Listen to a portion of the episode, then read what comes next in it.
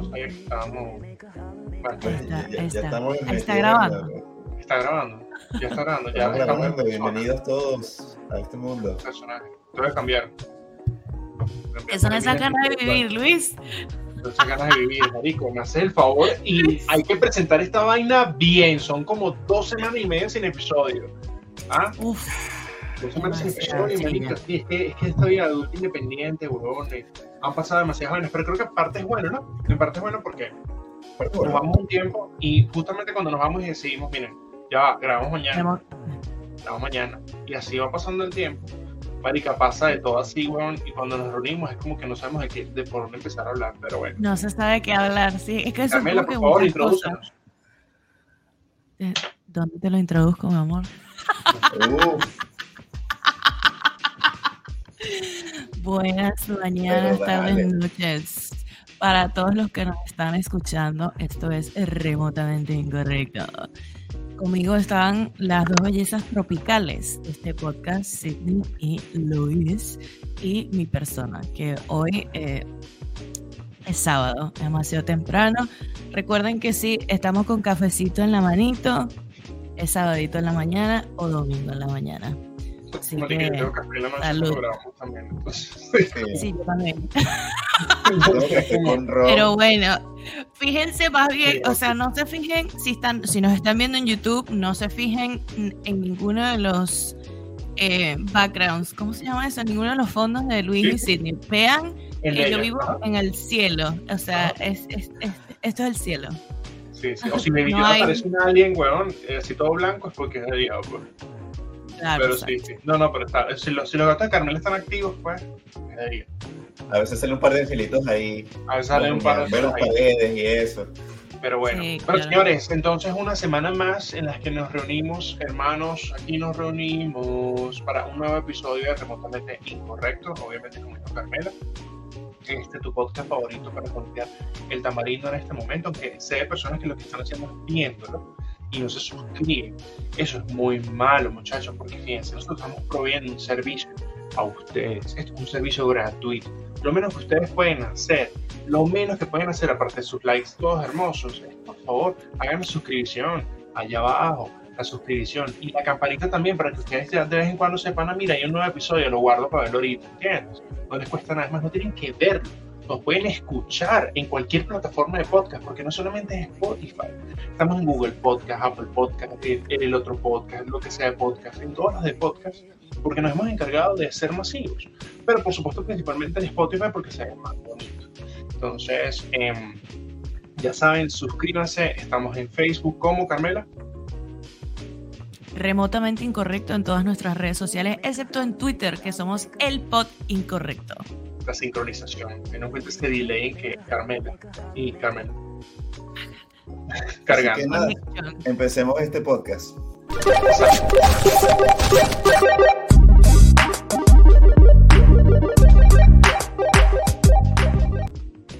Y, oh, y me, me siento bizarrap, así. Oh.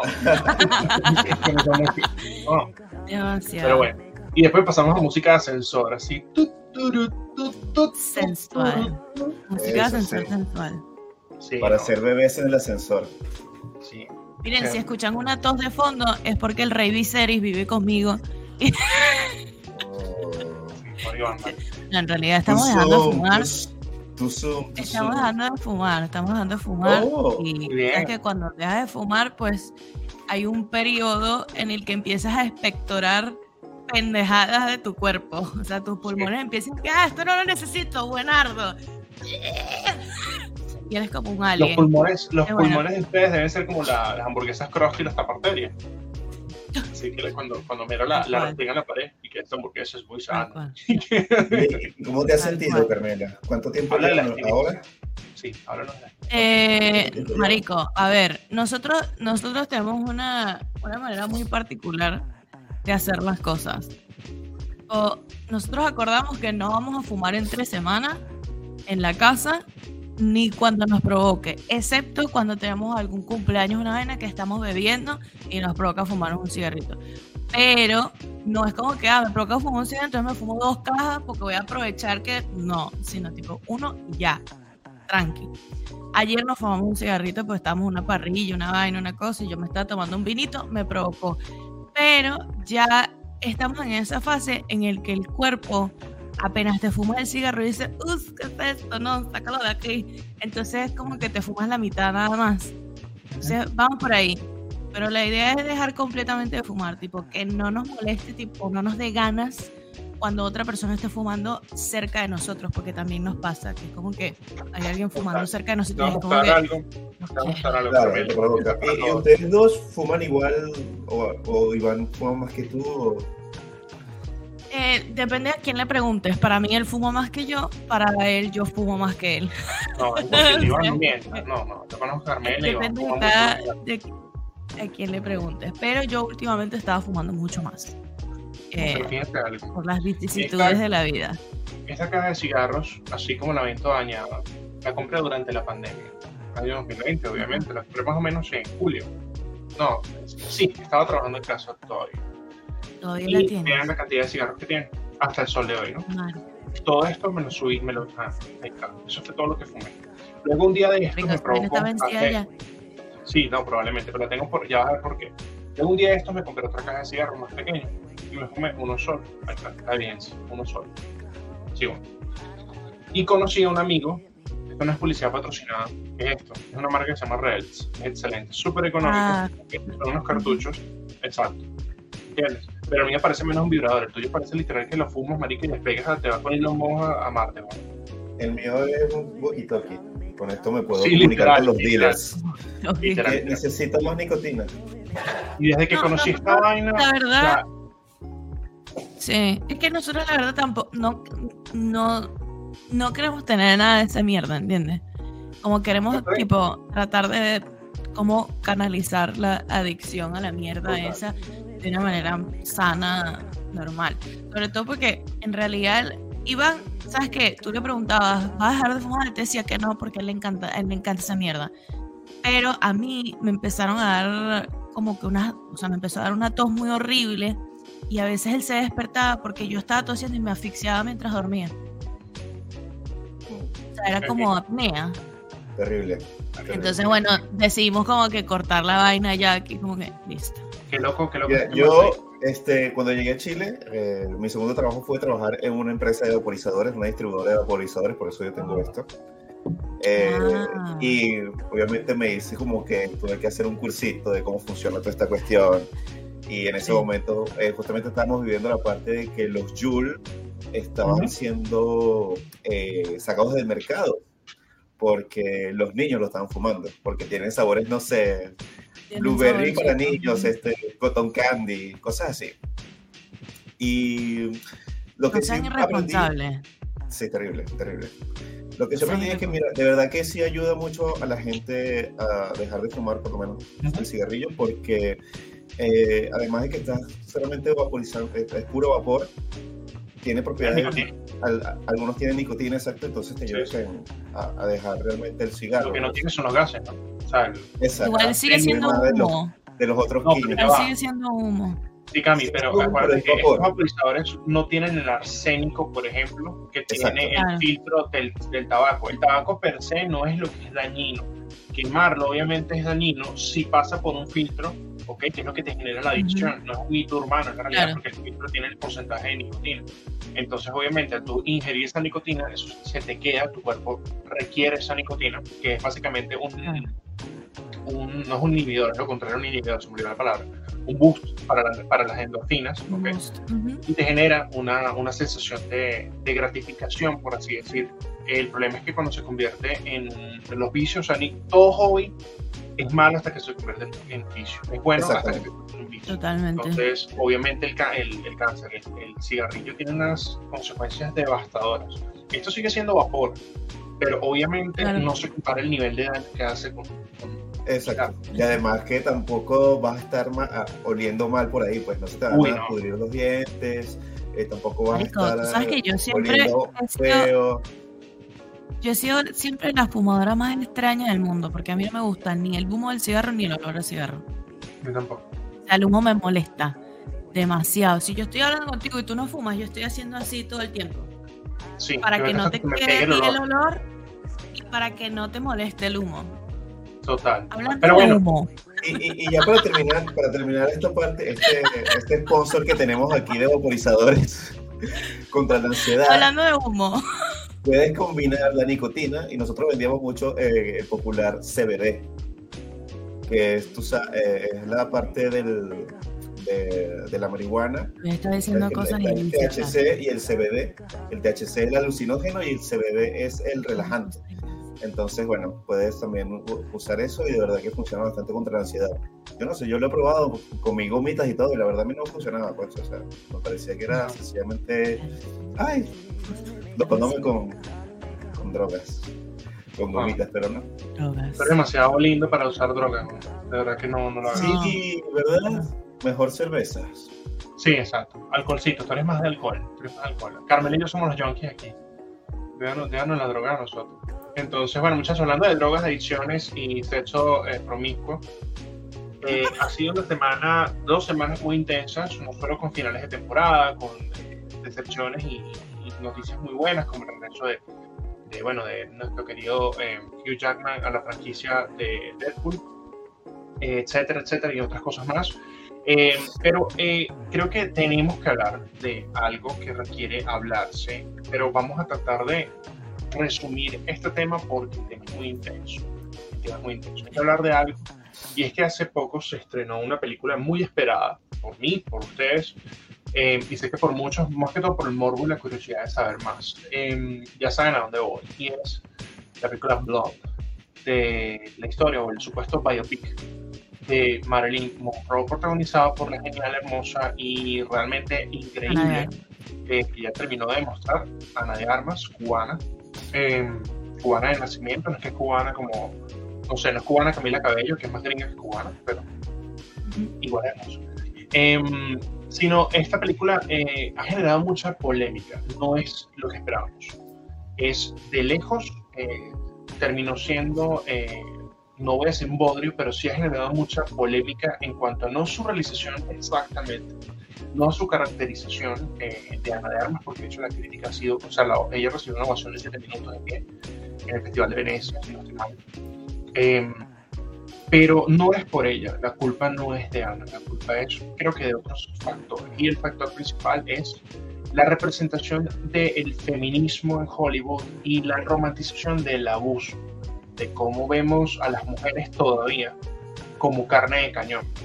Eh, es, muy, es muy peligroso esto porque tendemos a el morbo que nos da, y me incluyo porque la vi completa, eh, el morbo que da seguir viendo sufrir a una persona escena tras escena, escena tras escena, no importa en dónde la estés viendo, si es blonde, si es viendo. El morbo que nos da como sociedad para tratar a las mujeres, o sea, queremos salir de, de ¿sabes? De un, de un encasillamiento en el que en el que eh, colocamos a la mujer como fragilidad, miseria en peligro, pero entonces ahora nos estamos yendo al otro extremo en el que la mujer es codependiente, eh, narcisista, eh, etcétera, etcétera, o sea, con paralelismo, ¿no? Está Blood y está She-Hulk, o sea, son dos extremos opuestos. Entonces, quería abrir el debate. Eh, tiene la palabra la ciudadana Jane Doe. Mira, eh, a mí me parece que Marilyn Monroe ya está demasiado sexualizada durante, a través de los años. Siempre ha existido como esa idea de que ella en realidad no era esta tipa bruta, sino que siempre fue una tipa muy inteligente, pero no era, no, no era capaz de demostrar la inteligencia que tenía porque ya estaba cómoda con esa imagen o ya le tenían esa imagen, entonces era como que, no, si, si te pones unos lentes y te pones a leer un libro, como que no, ¿sabes? Incluso hay una parte en la película en la que ella dice que esto parece un poema de Dostoyevsky o algo así, y alguien le dice como que, claro, porque tú estás leyendo esto, sí, claro que sí. Eso me chocó un montón, me chocó un montón el, la cantidad de escenas sexuales que la verdad para mí no vienen al caso. Si vas a hacer un biopic de Marilyn, busca ese otro lado de vamos a, vamos a salvar esta imagen que tenemos de esta mujer y vamos a convertirla en otra cosa. porque seguramente debe existir gente que en algún momento habló con ella o deben haber libros, mierdas, un poco más interesantes acerca de, ah, es que ella era bruta y linda y bueno, la violaron un poco a veces y se cogió un poco de gente y bueno, eso es todo, pues estaba buena, estaba chévere, cantaba sexy y ya está. O sea, siento que hay algo más, siento que es como que para mí, dentro de todo, es como un paso atrás que dio Netflix. Porque Netflix está como el tema de la cultura woke y todos somos inclusivos y abajo el patriarcado y de repente me pones esta sexualización maldita de un ícono increíble y me la pones en los peores momentos de su vida. Además me la pones como una paciente psiquiátrica, no me la pones como una tipa que está en sus cabales que ha sufrido un montón de cosas sino que me la pones como una tipa que está tocada de la cabeza, porque en gran parte de la película se ve como que está tocada de la cabeza, porque bueno, la mamá tampoco es que era muy normal según lo que uno ve. Pero siento que para mí es un paso atrás eh, y, y, que debieron haber hecho mucho más. Ana de Armas, espectacular, la amé, increíble, igualita, la fotografía, los ángulos, la vaina, así como que, marico, estás edad, Marilyn. Pero el resto fue así como que ya no le quiero ver más las tetas a Marilyn. O sea, ya no quiero ver más, las tetas a Ana de Armas. Pues, o sea, ¿cómo te explico que me duele? ¿Entiendes? Sí, no, creo que creo que sí, o sea, diste en algunos puntos claves, porque por ejemplo hay que entender que Blonde es una es un fanfiction, o sea, entenderé. Un fanfiction es una historia escrita por alguien basado en, en otra historia, o sea, una representación de cómo tú quieres que los hechos terminen. Puedo escribir un fanfiction de Harry Potter a quien no le hicimos un in memoriam a nuestro querido Robbie Coltrane, quien falleció el día de ayer.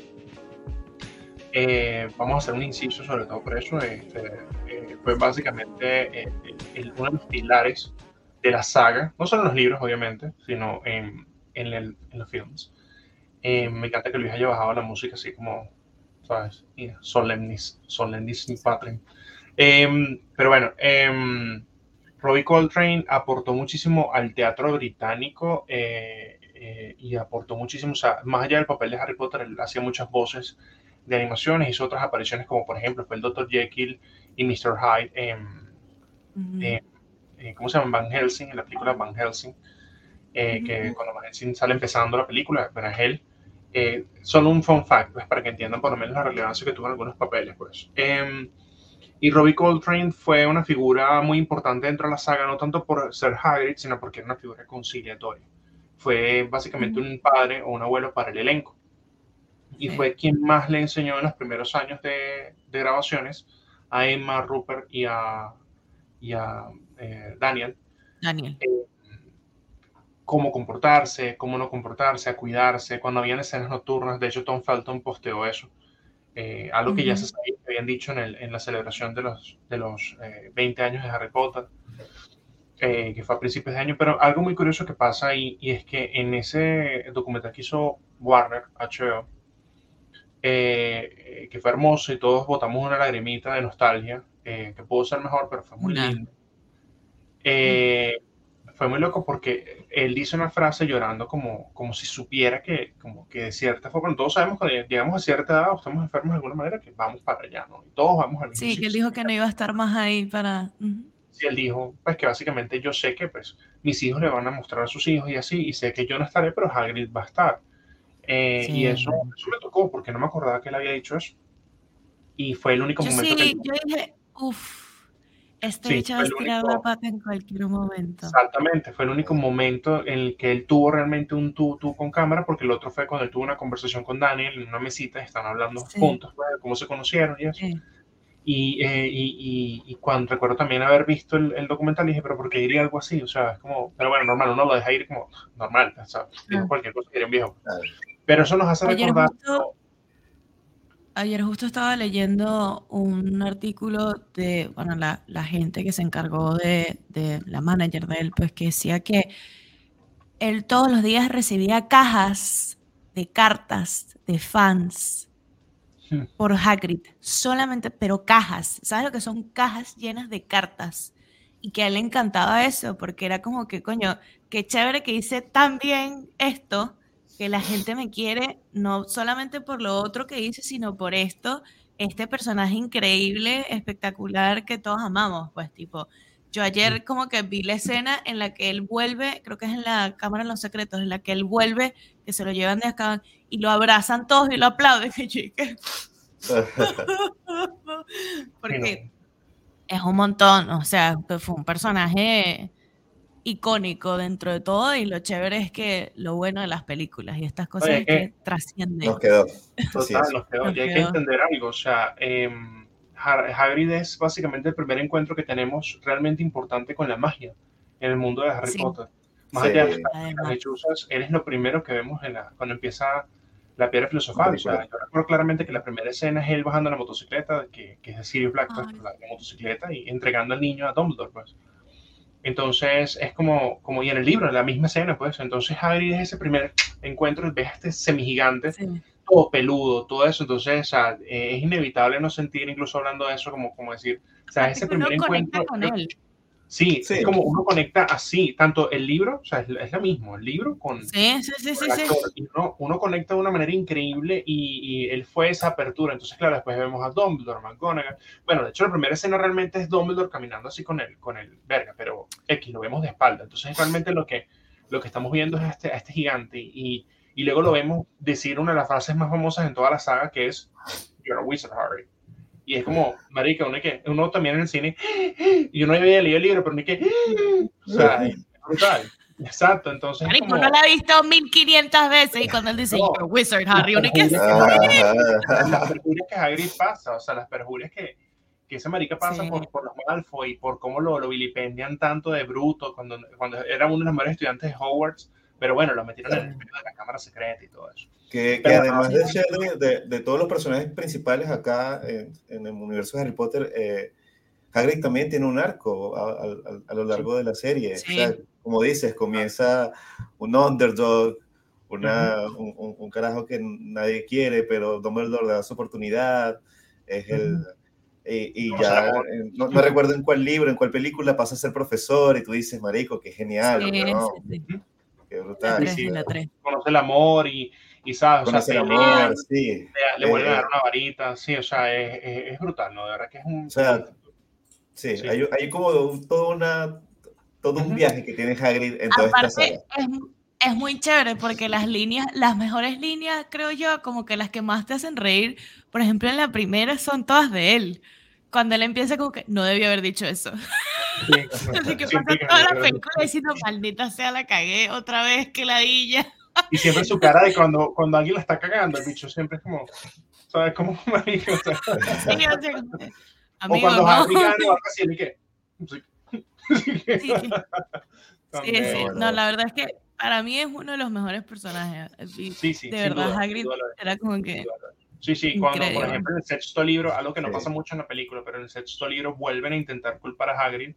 No, mentira, en la película sí lo me mencionan, de que él es el príncipe mestizo. Sí y como que, sí. marico, no, pues, o sea, no pero como él es una giganta, pues, entonces, en fin, bueno, whatever, el hecho es que, bueno. que paz descanse el señor eh, Robin, creo que falleció a los 70 y algo, 72 años. 72. Eh, uh -huh. 72 años, bueno, causas todavía desconocidas, pero bueno, murió de, de, de, de, lo que tiene que morir todo el mundo del, del camino, pues así de simple, el destino. Eso es lo menos importante en este momento. Paz a sus restos y muchas gracias por tanto, señor Hagrid, para allá vamos todos.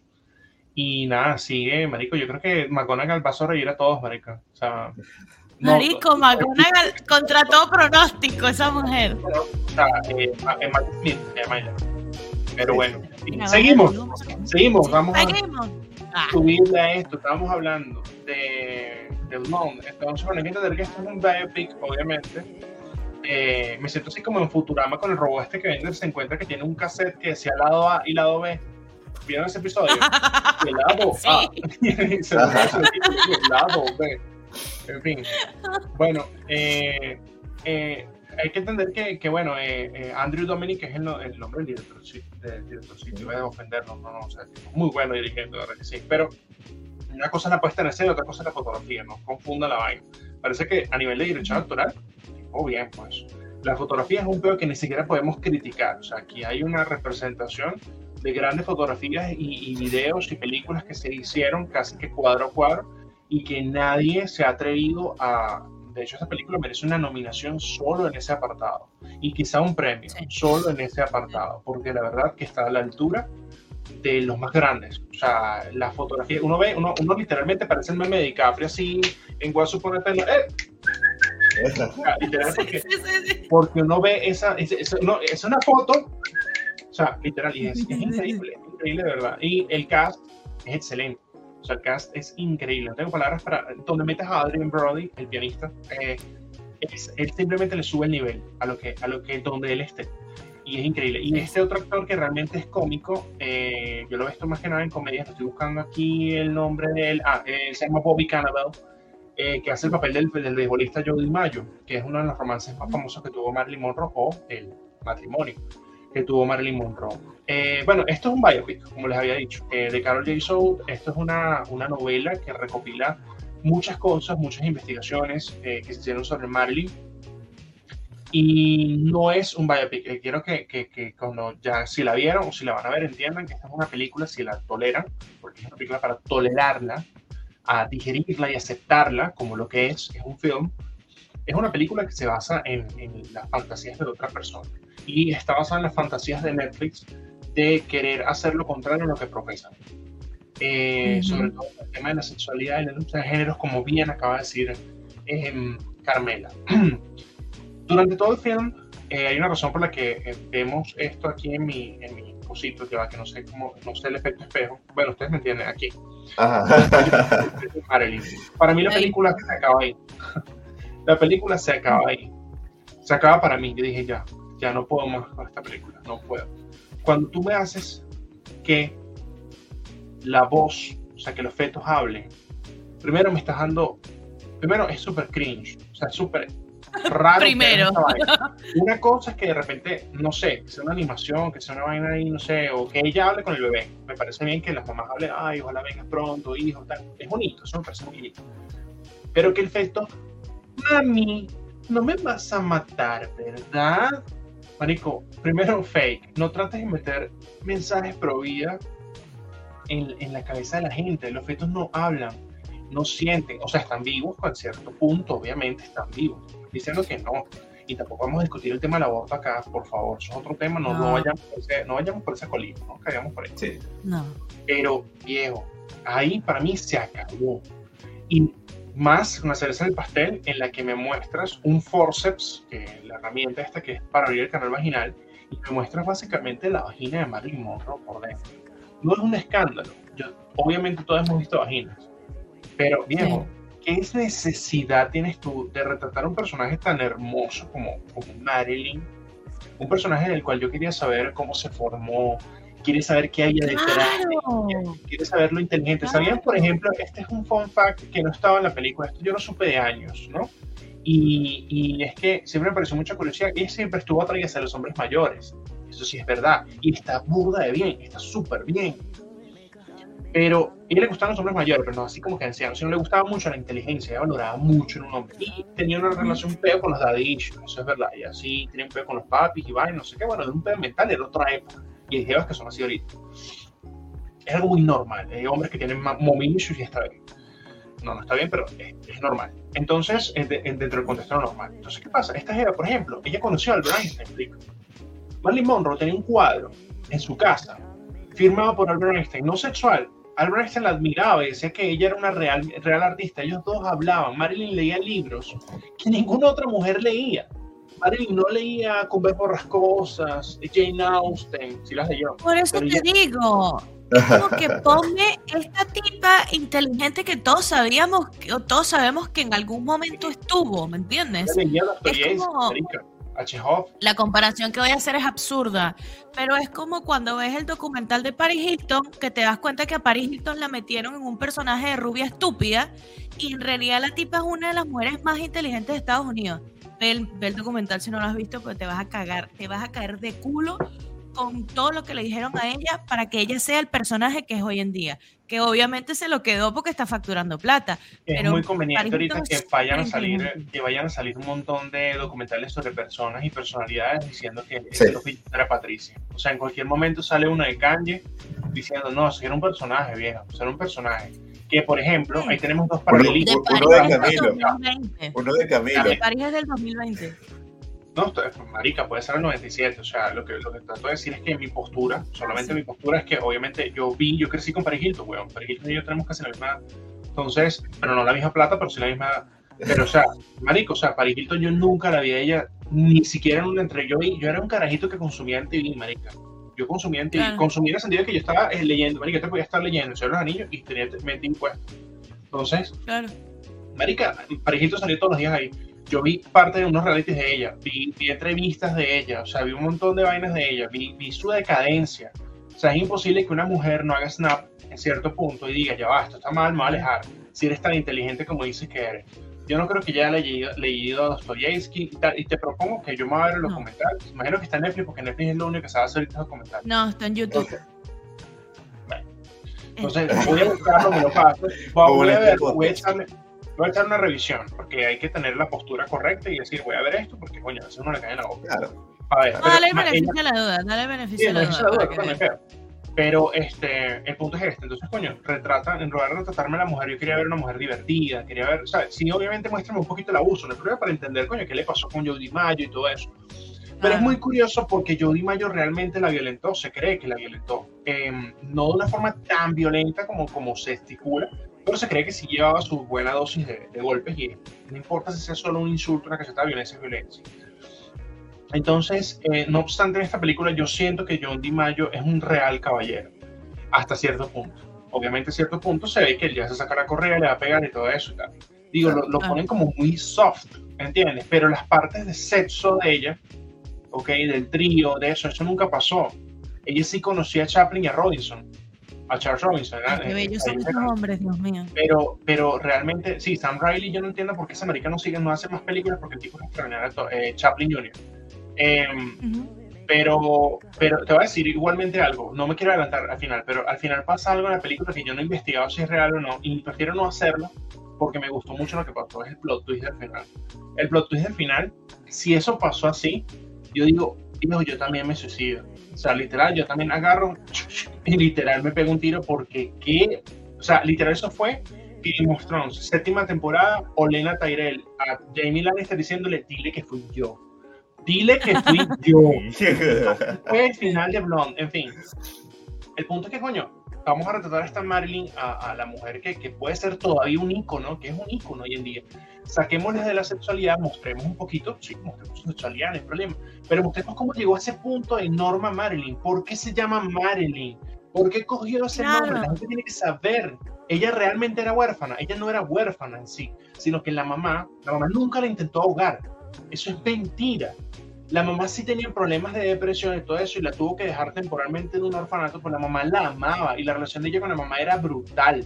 Era brutal. La mamá al final si sufre de demencia, si está en una casa psiquiátrica y todo, para allá vamos todos también quizás. Entonces, pero esto es una explotación del sufrimiento de una mujer, Mal. no de una persona. O sea, es constantemente, no hay una escena donde ella sea feliz. O sea, llega un No. punto en el que yo- se me olvidó la historia de Marilyn y la escena en la playa donde está con el escritor y sus amigos, y ella dice, que ninguno de ellos me quiere, no sé qué. Yo digo, coño, al fin es feliz, qué bonito, está en la playa, se da como unos, unas arepas con diablitos, qué chévere. Marico, cuando veo, la dicha, se, marica se tropezó con una, no sé, está jugando Mario Kart, se tropezó con una concha cambur, marica, y de banano y se cayó. O sea, yo, ¿qué pasó aquí? Y la dicha, marica, se cayó y empezó a trinar sangre, marica, como, como un cochino recién abierto. Entonces, que yo digo, ¿pero qué es esto, viejo? Entonces, ¿por qué sufre tanto? Ya vaya, esa no fue toda su vida. Pone la escena de John Creo que- Kennedy, marica, la escena de John Kennedy. Se supone que eso tenía que darme morbo. O sea, ¿qué es esto, huevón? ¿Por qué no pones a Marilyn mamando pija? Mamando verga. Qué horrible. Qué horri- que además, que, o sea, la situación, porque también pensemos que no es Marilyn, es Ana de Armas haciendo todas estas cosas. Sí, bueno. ¿Entiendes? que, ah, claro, ahí sí da, es que. mm, O sea, que el director Igual, decidió, ¿sabes qué? Quiero a Ana de Armas haciendo un poco de cosas porque... claro, pero es como que me estás poniendo a esta actriz haciendo todas esas cosas. Sí. No es solamente Marilyn, estás agarrando a esta actriz y la estás hipersexualizando también. ¿Qué? O sea, que también está sexualizando a Ana de Armas, o sea, está doble sexualizando. Claro, Claro, estás sexualizando a dos personas al mismo tiempo. Netflix, ¿qué coño te pasa, Checo? El, el el, el problema es eso, el problema es el guion, no la cinematografía, no los performances, todo el mundo brilla en esta película, creo que cualquiera lo puede decir. Bien. O sea, eh, Ana de Armas no es una sorpresa de que se parezca a Marilyn, tiene, sí, tiene unos- unas facciones increíbles muy parecidas, muy difícil ser Marilyn, muy difícil. Estoy muy contento que haya sido Ana. Ella le arreglaron la voz para la película, para que sepan, ella no canta. Eh, pero le arreglaron la voz para la película, ella estuvo con un coach para hacer el, el acento de ella, obviamente ella al ser latina, tiene un acento latino. Eh, pero para poder hablar, oh, daddy, para ella poder hablar Sí, así, sí. que así se hablaba Marilyn, pero era porque era un persona, se llama en, la palabra el latín persona, es una personificación. Hay otro aspecto de la película que me molestó muchísimo, hueputa.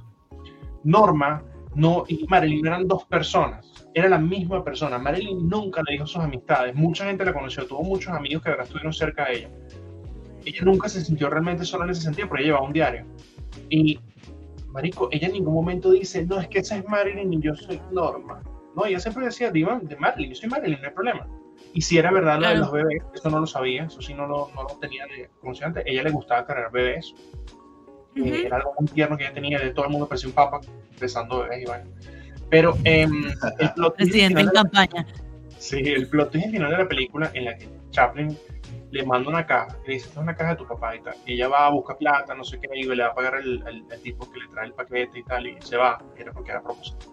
Le llega la, la caja y nada, y le llega el peluchito del tigrito, ¿ok? O sea, mera elipsis así al, al principio, y le llega el peluchito, Ajá. y le dice, no sé qué cosa, nunca hubo un papá, no sé qué vaina.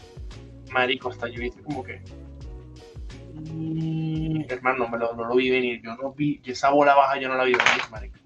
Eso no eso, eso- eso se lo sacaron del culo, o sea, así, literal.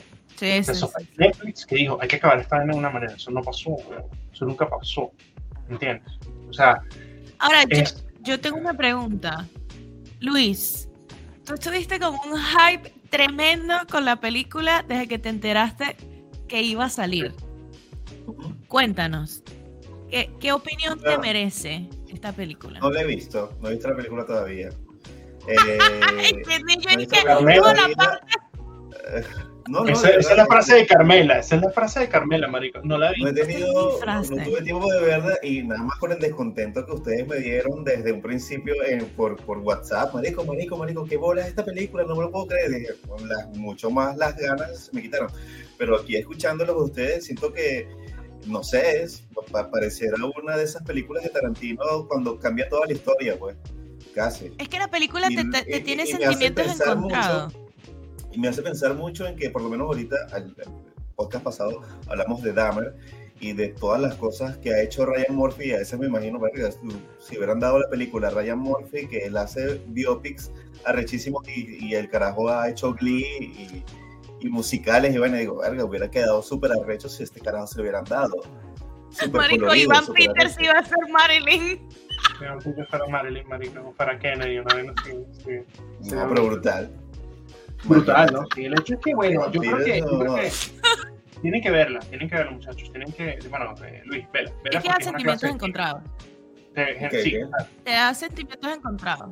Pero está, o sea, si la ves de la perspectiva de, de- de vestuario, es- fotografía, eh, actuaciones y tal, brutal.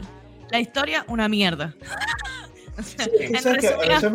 Aquí- así. Aquí, que, que están des- describiendo un poco la película ustedes y dicen que Marilyn solamente sufrió y sufrió y sufrió. Eso, eso es- me, me molesta mucho de los biopics a veces, que muestran nada más lo malo de, de- de personas que admiramos, ¿no?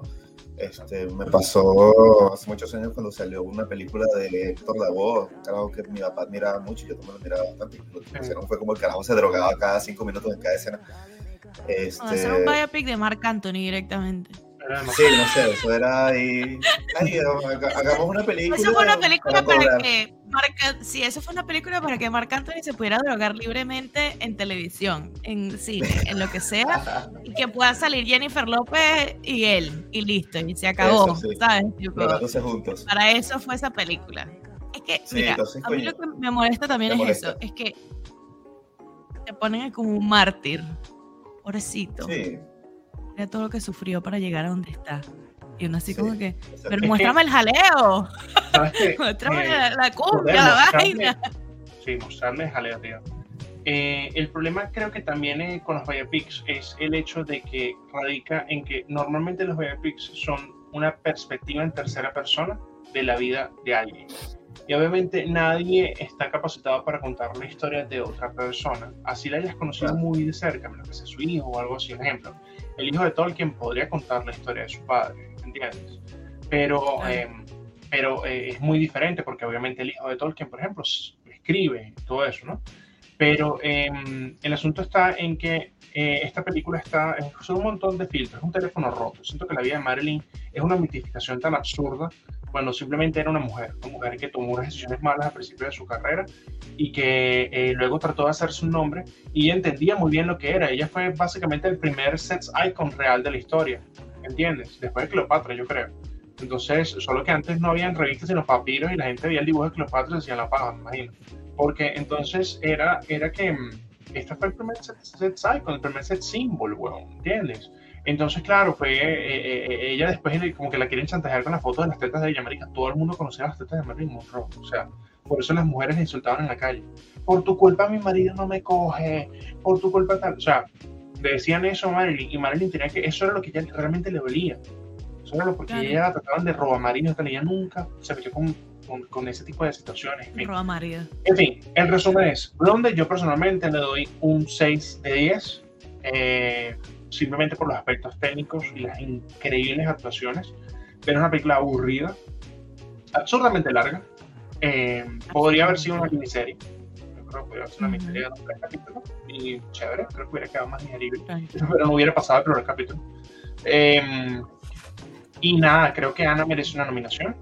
Quiero que sea nominada, quiero que el año que viene sea reconocida, por lo menos que se pare y, y dé de premios, sean el, el Actors Guild, el Directors Guild, donde la quieran, o sea, que la reconozcan. Le digan, mira, je, te transformaste, o sea, es muy bueno lo que estás haciendo. Obviamente todo esto es gracias al Sí. departamento de maquillaje y muchas otras cosas, pero es que literalmente es el avatar, ella es el avatar de Marilyn. O sea, la dicha es Moon Knight, pero de Marilyn. O sea, es... Ella- Sí, sí, total. Pero bueno, así concluye el webinar de Blonde. De blonde. bueno, muchachos, ¿qué Bienvenidos todos. tienen para sigamos con el mal feminismo, más, sigamos en el mal feminismo representado en nuestras grandes cadenas, ahora pasando a Disney Plus. No, no, ya, espérense un momento. Yo quiero hacer un inciso acá porque estamos hablando de feminismo y todas esas Claro, cosas, por ¿no? favor. Si puedes hablar, me Carmela. encontraba yo- hablar. Me encontraba yo, ¿verdad?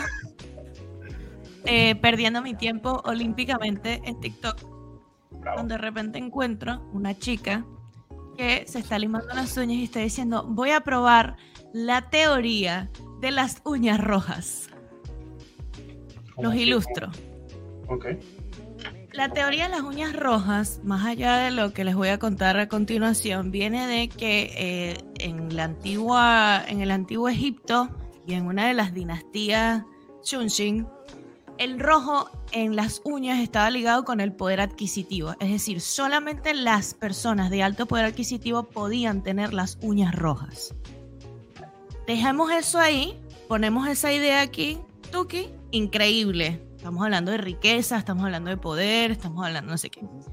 Teoría de las uñas rojas. Bajamos seis estratos sociales, 40 luchas feministas abajo y resulta que la teoría de las uñas rojas es que si tú te pintas las uñas de rojo, te sientes más segura de ti misma, ¿verdad? Aparte de eso, eh, emites seguridad al sentirte segura de ti misma y la guinda del pastel es porque las uñas rojas atraen a más hombres, porque a los hombres les recuerdan a las manos de sus madres. y es como. A ver, perdón, permiso, porque yo quisiera que mis manos le recuerden a las manos de la madre, porque yo quisiera atraer hombres con eso. Para empezar, porque yo quisiera atraer hombres. o sea, estamos con una lucha de vamos a eliminar el patriarcado, que el patriarcado no sirve, sociedad patriarcal, pero vamos a pintarnos las uñas de rojo para atraer hombres. ¿Entienden? A lo ¿Y que a voy. muchacha le funcionó? consiguió algo. Mira, yo me las pinté de rojo porque dije, voy a, voy a ver. Es lo mismo, es un color. ¿Entiendes? O sea, a mí nunca me va a modificar un color de uñas mi personalidad. ¿Y cuántos hombres con mami issues te conseguiste? Ninguno. o sea, tipo, Es, es, es, muy absurdo que, que eso sea algo que además está probando todo el mundo. Entonces te metías como me metí con el TikTok, que habían como mil TikToks, no sé qué, probé la teoría de las uñas rojas y me funcionó. Y es como. Marico, TikTok es no Twitter, o sea... Porque son tan retrógradas. Mi pregunta es por qué la gente tiene que ser tan retrógrada. ¿Por qué no lo dejamos con que el hecho de el color rojo en las uñas es un color elegante, es un color que con lo que sea que te pongas te vas a ver bien, si te pones los labios rojos y las uñas rojas y vas a un evento vestida de negro, te vas a ver increíble. O sea, es como por un tema más de, de imagen que cualquier otra cosa. Para atraer hombres como mí, O sea, ubíquense. Como dices tú, es solamente un color. O sea, si te, si te queda bien el color y si lo quieres usar, úsalo, pues, ¿no? Porque hay una leyenda urbana de que si te lo pones te consigues más hombres. ¿Cuál es el problema? O sea, bueno, ¿qué les pasa a la gente? ¿Para qué quieres conseguir más hombres? Es mi pregunta. Hay que revisarnos, hay que revisarnos como sociedad. O sea, no, ¿por qué estaríamos pensando en eso?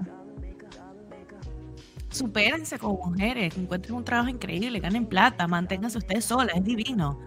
O sea, no depender de nadie es espectacular. Pues, desde, el aspecto, de la psicología, los seres humanos estamos muy vinculados a, nuestra, a nuestras madres y padres. O sea, yo no soy psicólogo ni nada de eso, pero eh, creo que es bien sabido que por lo menos personajes como Freud, estudiaron en la parte del, psicoanálisis, por ejemplo, estudiaron eh, mucho de este, este, tipo de, de conductas en, en, los humanos como especie. Somos animales. Venimos de una madre, venimos de un padre. Creo que cuando dicen, no, es que, que el, el, niño siempre va a tirar más a la madre y la niña va más al padre, creo que es real eso. Pero de ahí a utilizar la psicología del color, ¿okay? Eh, para explicar la conducta en, en, un género, creo que es realmente absurdo. El color simplemente existe. El color existe porque es la forma en la que ciertos químicos reaccionan con la refracción de la luz. Sea, ustedes me pueden ver en este momento simplemente porque esos electrones y neutrones que están saliendo de ese bombillo en este momento, bueno, fotones realmente, están rebotando contra esta estructura y reflejan o interactúan entre sí y crean este color. Eso sí, así es No es que el negro me hace ver más eh, funeral, más bueno, eso es, una, un, mini que estamos dando nosotros como especie. El rojo no tiene nada que ver con la mente, o sea, eso es como, no, que los toros ven rojo y no, el color rojo en la mantita de, de los estúpidos estos matadores es decorativo. Es simplemente para generar un contraste con el animal y en la sangre, todo eso. Eso es todo. De hecho, se cree que se hizo así realmente es para tapar cuando ocurrieron accidentes y todo eso, si el torero sangraba, pues tapar la sangre con esa tela, no que el rojo, cuando ve rojo, cuando el toro cuando ve rojo, no, marico, no, eso no es así, en fin.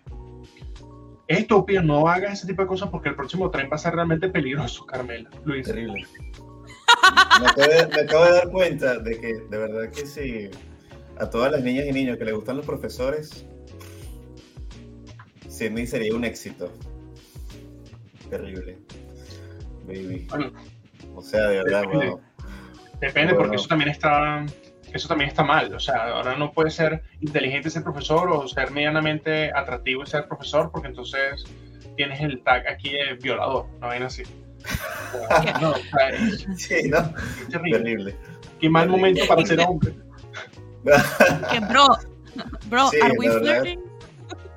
Todas las series de los que te dicen es que quiero que deberías cortarte el pene. Todo lo que hacen para hoy en día. bro, are we flirting? ¿Are we flirting or is it like a bro thing? muchachos, eh, yo creo que eh, podemos dejarlo, eh, creo que podemos llegar al final de esta, de esta, de esta faena. ha sido realmente un placer volvernos a reencontrar con ustedes y podemos hacerlo más cortico como ven, ya no tenemos que tardar dos horas hablando de un tema, si se puede. Em, y nada, vamos a mantener los episodios como así, más concentrados, vamos a, a ¿sabes? al punto y tal, con sabor.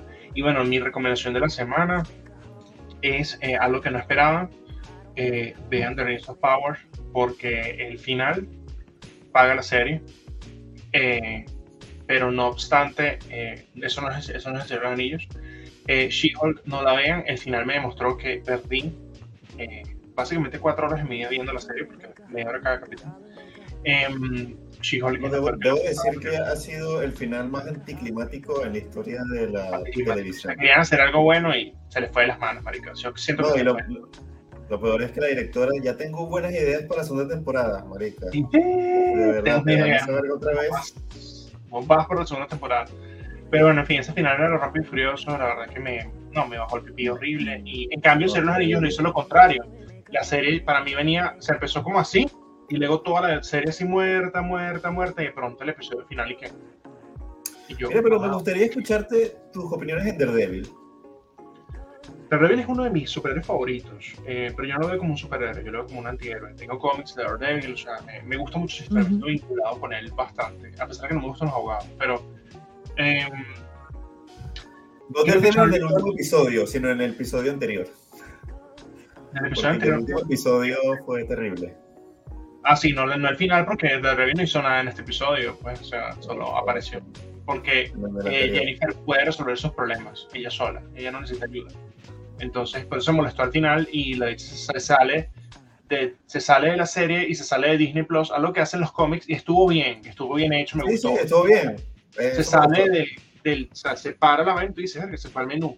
Y se ve el menú y él sale del menú y se va al, al documental de Assemble y se va a la sala de escritores donde están los verdaderos escritores, excepto algunos extras que hay ahí, pero está la Jessica Cao, está ahí, oculta al final, Sí, sí, obviamente oculta al final, pero está ella. Y dice, pero Y ustedes... eso es algo que ella hace en los cómics. Sí, ya se los come eso, ¿no? Eh. Ya, eso ya no me gente. ni de cerca. De hecho, yo dije, eh, eh, No, sí, sí, ya, ¿no? Pero sí, no, estuvo bueno, estuvo bueno. Eh, pero creo que creo que eh, me gustó el guiño a Kevin Feige, que Kevin realmente, también. yo pensé, ay, va a ser, tienes que hablar con Kevin. Yo pasé Sí, sí, sí. cuando, veo, es una supercomputadora llamada Kevin con una Sí, gorrita. sí.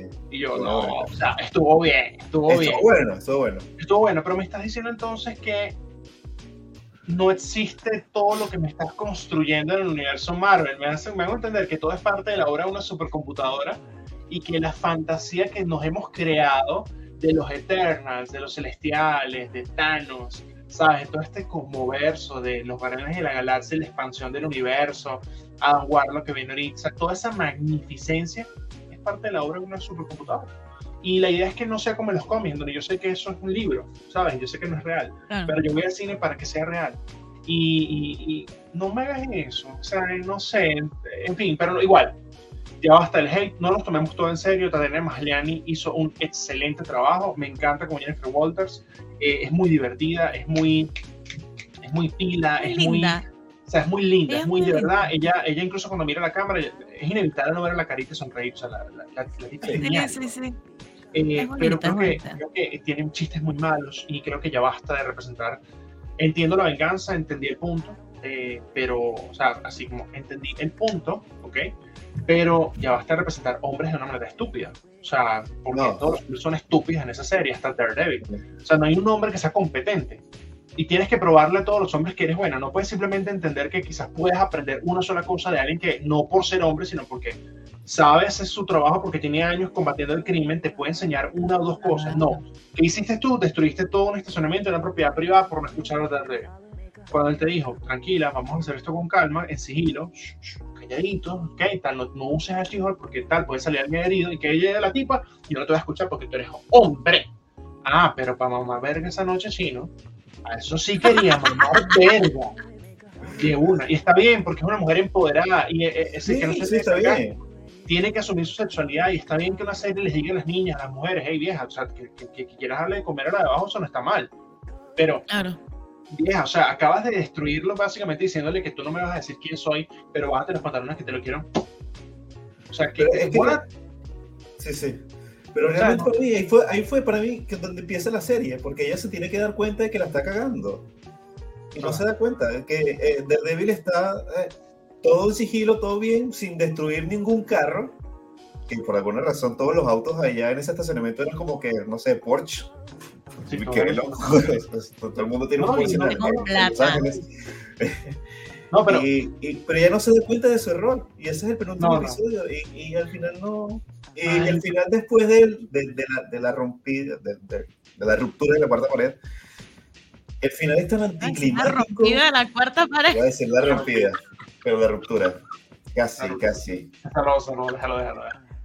Y, y- de verdad que me molestó ese final tan anti- anticlimático. O sea, llegó la vaina y se resolvió todo. Presentaron al hijo de Hulk de la forma más estúpida posible, eh, de, de forma eh, rap- rápido y furioso, con los toretos. Weón, esto ¿qué rayos fue esto? Lo único que te voy a decir algo, este episodio final eh, fue muy bueno por algunas razones, o sea, fue muy bueno en comparación con los demás, porque al principio me gustó el, el homenaje a la serie de los 80 de Hulk. Eh, la intro es la misma, Sí, no, tal. este, pero eh, el, eh, de último hablar del hijo de, de este marica. Hay una escena en la que Jennifer ya está tocando fondo y pareciera que me hubiera hablado a mí, a mí, porque yo estaba hablando en voz alta y yo decía, eh, o sea, pero es que no entiendo por qué no, no, o sea, porque esto no pasó en el primer episodio, o sea, porque estos conflictos en donde ella es perseguida, donde ella pierde su trabajo, todo eso, ¿qué es lo que pasa? Una persona cae al fondo para subir, Claro. el arquetipo del héroe, pues, que, que funciona, coño, la gente es simplemente su mejor versión cuando realmente evoluciona a un punto en el que ya no puedo ir más bajo, ¿entiendes? Tony Stark de verdad se convirtió en quien es porque aprendió lecciones de humildad de su equipo y de la vida. Sí. Entonces se dio cuenta que podía usar el, el poder de sus armas para algo bueno.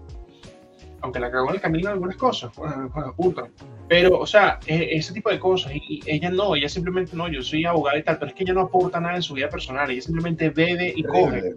Entonces es como, marica, tú no eres un superhéroe, te falta mucho, lo siento, pero no eres ni siquiera Capitana Marvel. Ahí sí digo, tú no eres Capitana Marvel. Entonces, porque al final ella habla en el último episodio y me mira y dice, esto es lo que querías, ¿verdad? Y tuvieron un conflicto. Y tal, no sé qué. Y yo, sí, sí, era lo que quería. Y bolas que era lo que quería, porque habla de los hombres, dice, esto, apuesto que esto es lo que los hombres querían, que no sé qué. Sí, puta, esto era lo que quería. Marica, que, que, que, que recapacitaras y entendieras que tienes un poder increíble, weón. Un gran poder Claro. conlleva una responsabilidad. Marica, máchate, weón. Ya está llorando. Y que ella, ella supone que es un héroe. Y, y los héroe, héroes. Y los héroes se representan, y los héroes se representan también con el tamaño de su enemigo, weón. Y el enemigo aquí fue un grupo de De hombres. ho- hombres que no le gustan las mujeres héroes. O sea, O sea, de hombre, uno que no le gustaba a ella, sino que le gustaba She-Hulk. Pues, le gustó She-Hulk, pues. Tiene su fetiche, le gustó She-Hulk. ¿Cuál es el problema? El otro era un enfermito, porque era un enfermito, y resultó ser el supervillano. O sea, ni siquiera Abomination. Tienes Abominación, a Team Roth. ¿Para qué llamas a Team Roth, marica? Déjale el CGI ya. No le hagas perder el tiempo a Team Roth que lo dejaste en ridículo. Al cual. Sí, sí, actores de la historia, weón. ¿Qué te pasa, weón? En fin. Y tienes un grupo de, de- de- O sea, y toda la reunión final era en una. Marica, eso no existe, weón. O sea, mujeres, mujeres. No. No hay sociedades secretas de hombres que se reúnan a hablar mal de mujeres. No hay, eso no existe. ¿Entiendes? Y si existe, son los masones, son los iluminantes, pero de ahí. No existen sociedades de hombres, pero sí existen sociedades de mujeres que se reúnen a hablar mal de las mujeres. Revísense, revísense, Listo, yo no tengo más que decir. revísense. No, es terrible, es terrible, de verdad. Sí, sí, Este, sí She-Hulk hay fue la mujeres peor decepción Pero sí. de, la televisión y de Marvel. hasta ahí llego yo. Eh, Sí. yo quiero saber una cosa para nuestro radio escucha y youtuber videntes. Eh, nosotros vamos a hablar de House of the Dragon en algún momento, ¿no? Oye, Pero a ti dejando pasar. Dejando pasar. Estás dejándolo ¿Qué? pasar. ¿Qué es eso? Yo no pasar. Es que Carmela tiene unas ganas de hablar de incestos de hace rato, weón. O sea, No vamos a hablar. Carmela. Va a haber un episodio solamente para House of Dragon donde vamos a poner tres veces seguida la, la intro que Luis nos hizo. Tres veces. Vamos Perfecto. a ponerle. Esto es lo que quería saber para preparar mis notas. Así que Tranquila, tranquila. Y uno de los de, de Lord of the Rings. Que pronto viene También lo que pasa es que ese es el- déjame que haya más noticias a ver si va a haber segunda temporada. Si va a haber segunda temporada, porque no ha sido anunciado oficialmente, yo te digo, vamos a hablar un poquito del Señor de los Anillos y qué estuvo bien y qué estuvo mal. Porque el final sí, el final, el final fue canon. O sea, el final sí fue, fue parte de lo que, eh, aunque Sauron, es, Sauron está buenísimo. Típico. Ya no lo he visto. Típico. Ahora ya sé que Sauron está rico. Ah, marica, es evidente, weón, es evidente quién es Sauron, marica. Si tú no ves quién es Sauron, es- marica, el- todas las series están como que el bicho es herrero, te lo dejo ahí, es herrero. Y se obsesiona con los elfos y, la, y, y las joyas. Y el, el- marica, Ya. Voy por el episodio 5. Ya. ah, bueno, déjalo así. En fin. Marica, es como que, no, ojo, yo leí los libros y sé, sé que Sauron hace esas cosas, pero no que lo hicieron así en la serie. O sea, en la serie lo pusieron ahí como, verga. Sí, no, además, además también tengo muchas preguntas para, para, para saber si son canon de episodios. No, cosas la respuesta es no. en la serie, pues. La respuesta es no, pero dale. El final sí es canon, el final de la serie es canon y es épico, épico, así que tú dices, "¡Ah! no, marico, o sea, se pasaron, qué belleza, pero sí, sí, es burda de Power Ranger el final. Pero bueno, este, muchachos, eh, nada, muchísimas gracias a todos por haber llegado hasta el final de este episodio. Eh, este sí es el final, no es como dije hace 13 minutos que era el final, este sí es el final, final. Este es como la escena sí es. Todo es culpa de Luis, todo es culpa de Luis. Disculpa a Luis porque nadie le dijo que preguntar, pero bueno, El próximo episodio va a ser de Halloween. Veremos todas películas de terror.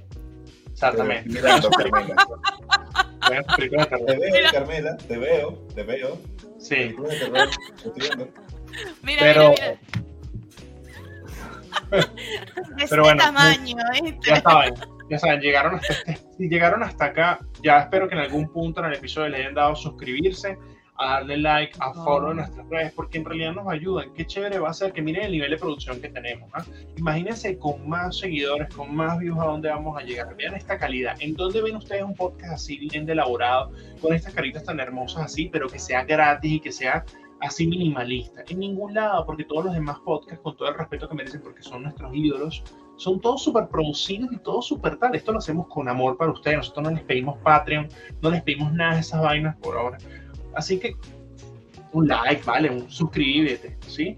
Por favor. No me favor. hagas, Mira. no me hagas mendigar por tu amor. Tres sencillos pasos. Suscribir, activar campanita para que YouTube les avise cada vez que subimos nuevo video. Seguirnos en Instagram y darle like a nuestros reels. Ya está, marico, ya está. Pues ya. ¿Cuánto tiempo te quita eso? Mira, yo me la paso todo el día con el celular y te puedo apostar que esas tres cositas que yo te acabo de decir te toman cinco segundos. No, no, yo sé que en este episodio, de verdad, que todo el mundo que vio este episodio se va a suscribir, se va a meter en la página web, eh, digo, en nuestras, No redes sociales. ¿Saben por qué? Por las uñas de Carmela. Que Obvio, verdad, obvio. Las uñas de Carmela traen seguidores, porque es el color de YouTube. Es por eso. por eso vamos a tener Color todo. de YouTube. Te quiero, te quiero que te pintes en una así el color de YouTube, así, la, la, la, la, la flechita blanca. Suscríbete. Suscríbete, puta. Muchísimas bueno, gracias a todos por vernos. Un saludo aquí a todos nuestros queridos seguidores. Ay, están tan, tan bellos todos ustedes, de verdad. Besitos en la cola. ¡Llévatelo! Transición, Transición de TikTok.